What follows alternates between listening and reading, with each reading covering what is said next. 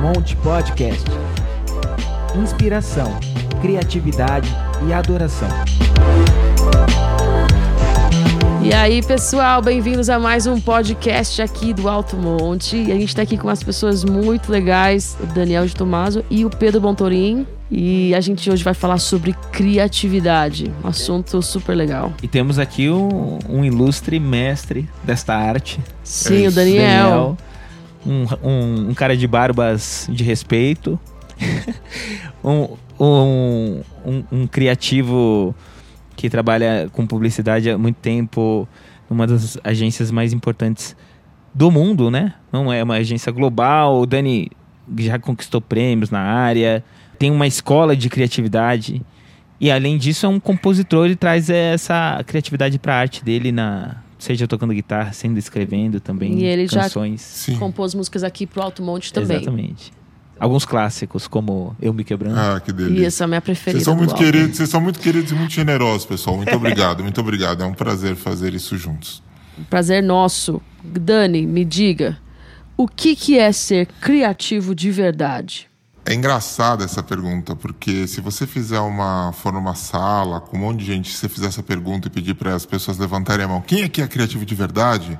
A maioria das pessoas vai responder que não, outras vão ficar com pudor de tentar levantar a mão e outros muito confiantes muito empolgados vão falar não eu sou criativo tal o cara é espetacular mas acho que as pessoas elas não elas têm até um certo pudor assim de colocar uhum. esse rótulo nelas mesmas se elas são criativas por quê né? eu acho que porque criatividade é valorizado demais e porque a gente coloca a criatividade num pedestal uhum. muito e, bom e você acha que isso isso rola desde a antiguidade desde assim de sempre? Ou é uma coisa que agora a gente está tendo mais? Como é que é isso? Complemento a pergunta da Zoe. Isso começou com as mães? Que toda mãe acha o filho um gênio?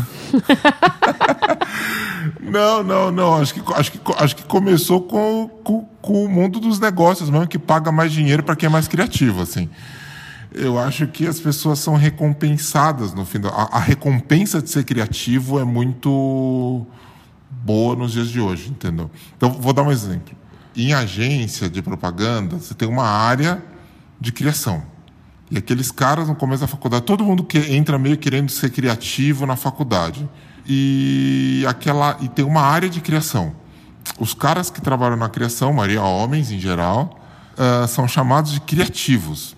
E esses caras ganham mais dinheiro do que outras pessoas da agência nas vagas deles. E qual que foi o efeito disso a longo prazo? Uhum. Assim, o efeito disso a longo prazo é que, primeiro, fez essa ser uma carreira muito desejada, mas isso com o tempo foi roubando a criatividade da propaganda. Porque esses caras se isolavam num canto, se fechavam, e aí eles, porque eles eram criativos, porque tinham um benefício nisso e tal, e isso foi sendo uh, esvaziado. Assim. Aí hoje a, a, a, própria indústria e tudo vai buscar criatividade em outros lugares, vai buscar criatividade não, às vezes, na agência, vai buscar no cinema ou no Vale do Silício, entendeu? Ou na China. E então eu acho que, que é uma coisa muito problemática quando a gente coloca a criatividade num pedestal.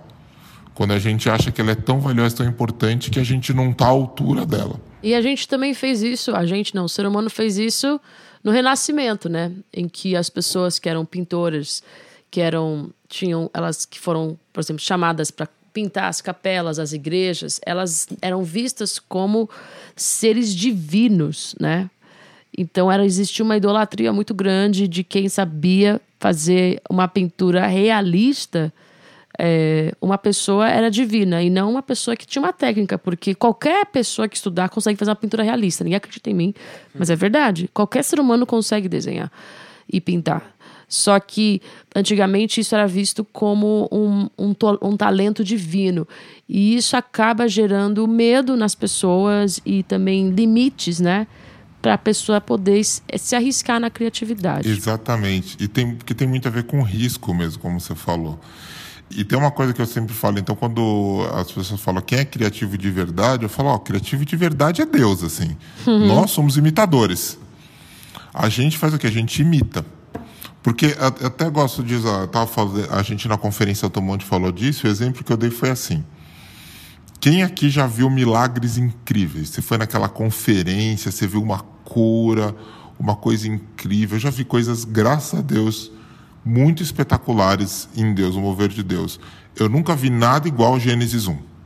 Entendeu? Fala, criativo de verdade é aquilo, assim, entendeu? Criativo de verdade é Deus, assim. O que, que a gente faz? A gente imita. E essa postura, eu acho que parece que está diminuindo a gente, eu acho que ela é libertadora, assim. Você fala, se só Deus é criativo, o cara que melhor toca, a pessoa que escreveu a música mais incrível é um imitador que nem você. Então o que você vai fazer? Você vai imitar, você vai tentar, você vai arriscar e tentar achar alguma coisa. Porque o lance é quando as pessoas deixam coisa muito lá em cima, fica muito inacessível, elas não encostam mais. Eu lembro que eu fui fazer um, um curso de pizza há muitos anos com um chefe que era um, cara que era muito palmeirense, o que me deixou muito incomodado. Assim.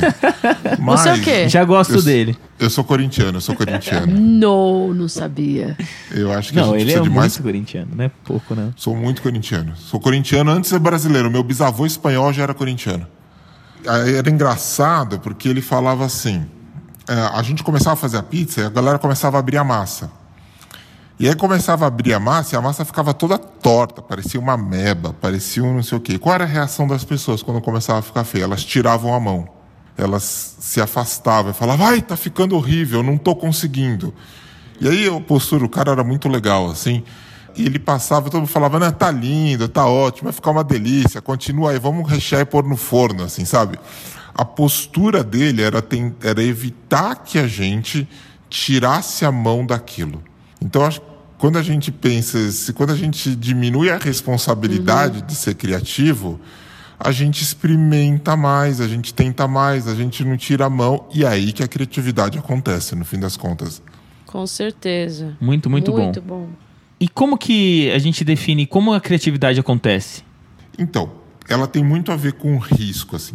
Quando a gente pensa também em criatividade, as pessoas olhando de fora, alguém que compôs, a Zoe pintou um quadro, alguém fez alguma coisa muito interessante, a gente acha que é meio quase um jogo de arco e flecha, assim. Você mira no alvo, você quer fazer uma música sobre isso e você pá, acerta.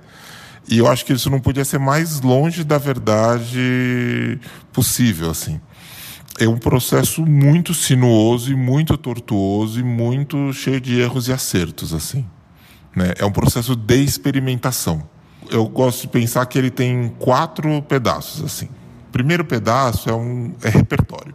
Você precisa ter coisas dentro de você para combinar. Se a gente está imitando, então toda ideia que a gente teve tem muitas definições de criatividade atuais que definem criatividade como um recombinar de peças que a gente faz. Então a gente pega uma música. Uh, então a gente lançou uma música assim, nas profundezas.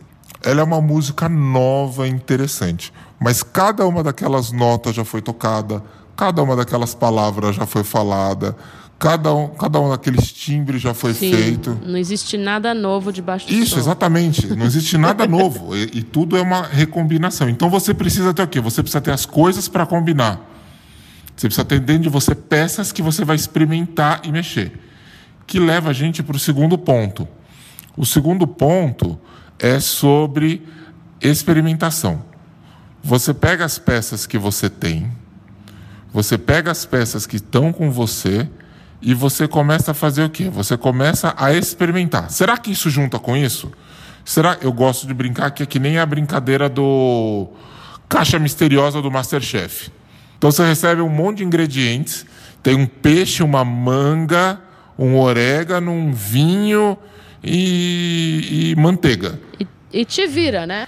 É, exatamente. Tipo... Aí você fala, eu posso usar a manteiga para fritar, mas eu posso usar a manteiga para derreter com o vinho para fazer o molho. Eu posso usar a manteiga. Sabe assim, você começa a testar. E, e você começa a fazer. E aí é onde você passa mais tempo, na verdade, eu acho. Você passa mais tempo experimentando e errando. Você junta isso com isso, não é legal. Você junta aquilo com aquilo, não é legal. Você junta, junta, junta até que alguma hora tem o terceiro passo, que é um clique alguma coisa parece que estala. Uhum. Você fala, isso aqui é interessante. Muito bom. Essa frase Legal. tem alguma coisa. Essa nota foi, é bonita, assim. Então eu lembro que eu estava a gente estava fazendo, foi uma coisa nem que eu compus assim, mas eu conto porque eu estava lá dentro vendo. A gente estava fazendo uh, o arranjo de Grande Eu Sou no estúdio quando a gente foi fazer gravar os Céus Abertos.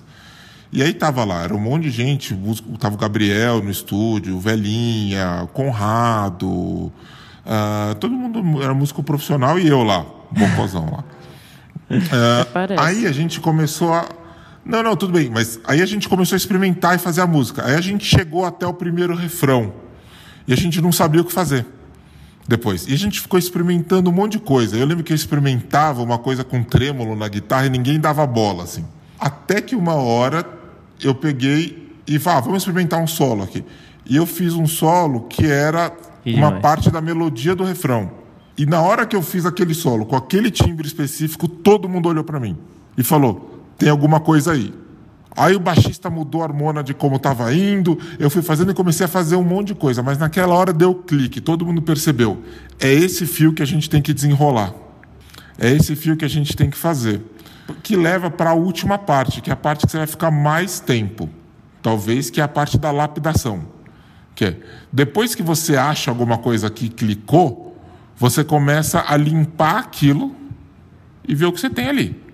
E ver o que, que tem. Então eu lembro que o Gabriel levantou e começou a falar: faz essa nota e não essa. Não sei o que. Ele mudou muito o que eu estava fazendo naquela hora, mas aquilo que ajudou a lapidar e dar um sentido e fechar. Então você faz uma bagunça, basicamente, até que você acha alguma coisa interessante e aí você tira a bagunça do meio e fica só com a coisa interessante. Assim, criatividade é mais ou menos assim.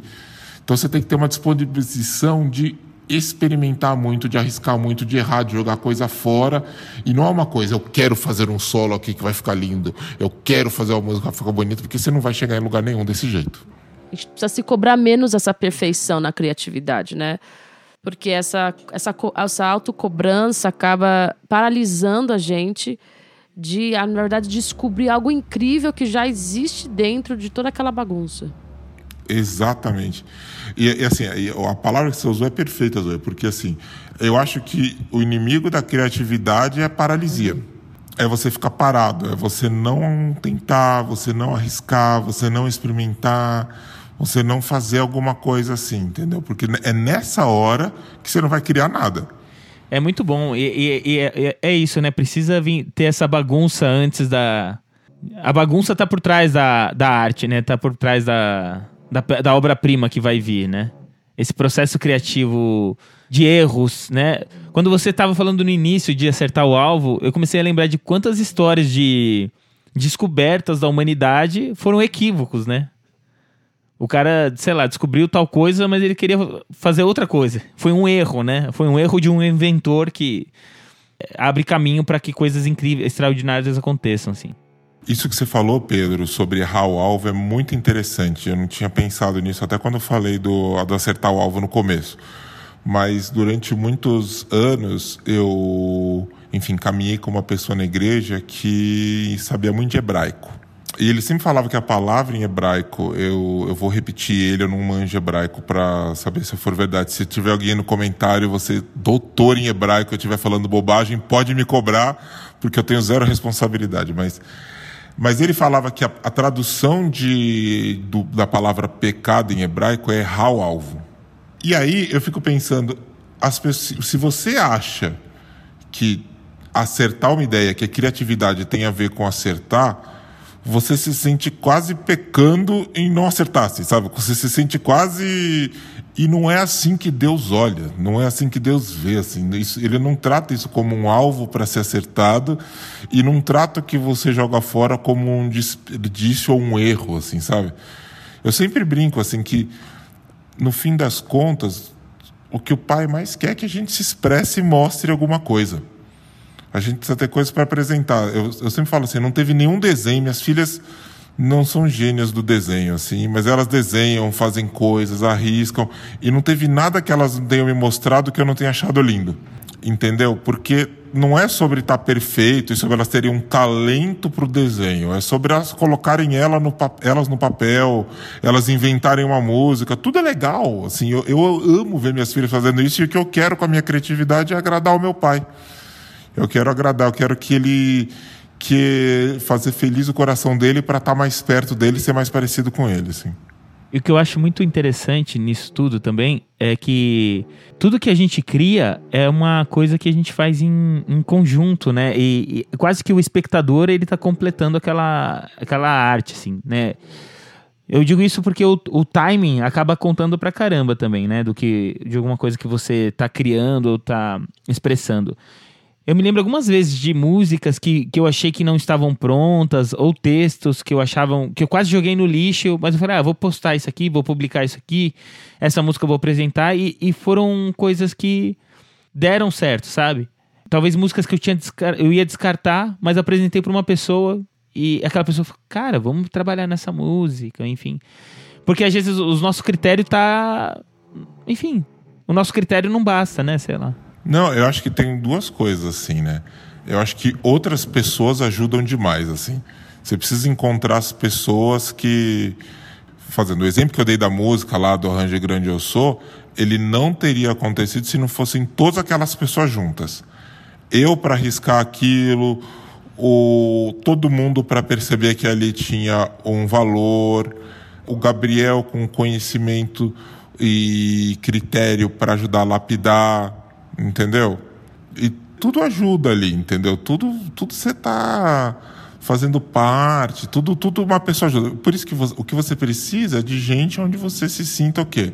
À vontade, que você goste, que você que você faça junto, assim, entendeu? E o que, que você faz com o bloqueio criativo? Uma coisa prática. Você já teve um bloqueio criativo? Eu acho que já. O que eu tento fazer é assim: acho que tem duas coisas que ajudam.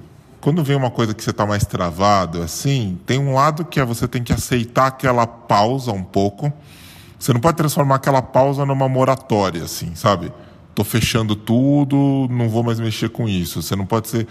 Mas se você aceitar aquela pausa no sentido de dar um pouco de ritmo, ah, faz... tentando isso há oito horas, eu não estou conseguindo, vou parar duas e vou ver o que acontece. Ou estou tentando há duas semanas, não estou conseguindo, vou parar três dias e ver o que acontece, depois eu volto. Você não pode deixar aquilo parado para sempre. E a outra coisa é gente. É gente, assim, sabe? Você precisa de coisa. Quando a coisa tá, tá engripada, você precisa de coisas que mudem o seu ritmo. Então, uma pausa muda o ritmo. Você mudar de assunto muda o ritmo e você conversar com outras pessoas muda o teu ritmo. Putz, eu tenho esse pedaço dessa música aqui que eu não sei mais o que o que fazer com ela. Para quem eu posso quem eu posso colocar e mostrar logo? De novo, tem a ver com não colocar a criatividade no pedestal. Se você acha que tem que estar tá bonito para tirar, pôr para fora, você não mostra. Se você fala, cara, eu pensei nessas coisas, você precisa ter gente. Uma coisa que eu sempre falei no trabalho, assim, que eu acho muito verdadeiro, você precisa ter pessoas para conversar sobre o seu trabalho que não sejam as principais responsáveis por aquilo. Tipo assim, eu estou no projeto com, com a Zoe e o Pedro. A gente está colocando esse negócio de pé aqui. Esse é o meu pedaço do projeto. Eu preciso também ter pessoas que não são a Zoe e o Pedro para conversar sobre o projeto. Eu preciso ter o Conrado e preciso ter a Carla, minha esposa, para falar sobre isso, para trocar ideia, para ver o que acha, porque porque então você precisa achar essas pessoas na, na, na realidade onde você está. Talvez é o cara da tua banda, mas talvez é o cara da outra banda. Talvez é o teu pastor, talvez é o teu irmão, talvez é alguém do seu trabalho, sabe? Você precisa ter fontes assim para te tirar do caminho, porque só o que não dá é ficar parado achando que entupiu para sempre, porque não é verdade. E isso é muito muito louco porque é um dos maiores perigos de quando você está no bloqueio criativo ou num processo criativo é você se fechar na caverna, né? e não se conectar com ninguém. Então, é muito legal essa perspectiva de quanto que a gente precisa do outro e, pô, isso é sensacional de como traz um tempero diferente a essas pessoas que não estão envolvidas 100%, que elas como se elas eliminassem toda a nossa chance de ter um ponto cego, né, naquele assunto. Muito bom. Gente, eu fiquei muito feliz com esse podcast, com essas ideias, com, com tantas dicas práticas que você trouxe, Daniel. E a gente tenho certeza que isso vai ajudar muita gente que às vezes tem se sentido menos do que foi criado para ser, né? E que a gente possa arriscar sem medo, ser feliz, né? É isso aí. É isso, pessoal. Valeu, obrigado mesmo pela oportunidade, obrigado por conversar com vocês, sempre é muito gostoso. E último recado pro pessoal é arrisca, pessoal, arrisca, põe para fora, mostra, porque você é um imitador. Você não é lá essas coisas também, nem eu, mas ele é, ele é tudo em nós, tá bom? Um beijo. Valeu, pessoal. A gente já se foi por aqui com mais outros podcasts chegando para vocês. Obrigado por acompanhar mais um episódio do Alto Monte Podcast. Você pode participar com sugestões e comentários através das nossas redes ou do nosso e-mail de contato. E lembre-se de seguir o nosso perfil na sua plataforma de podcast favorita. Até a próxima!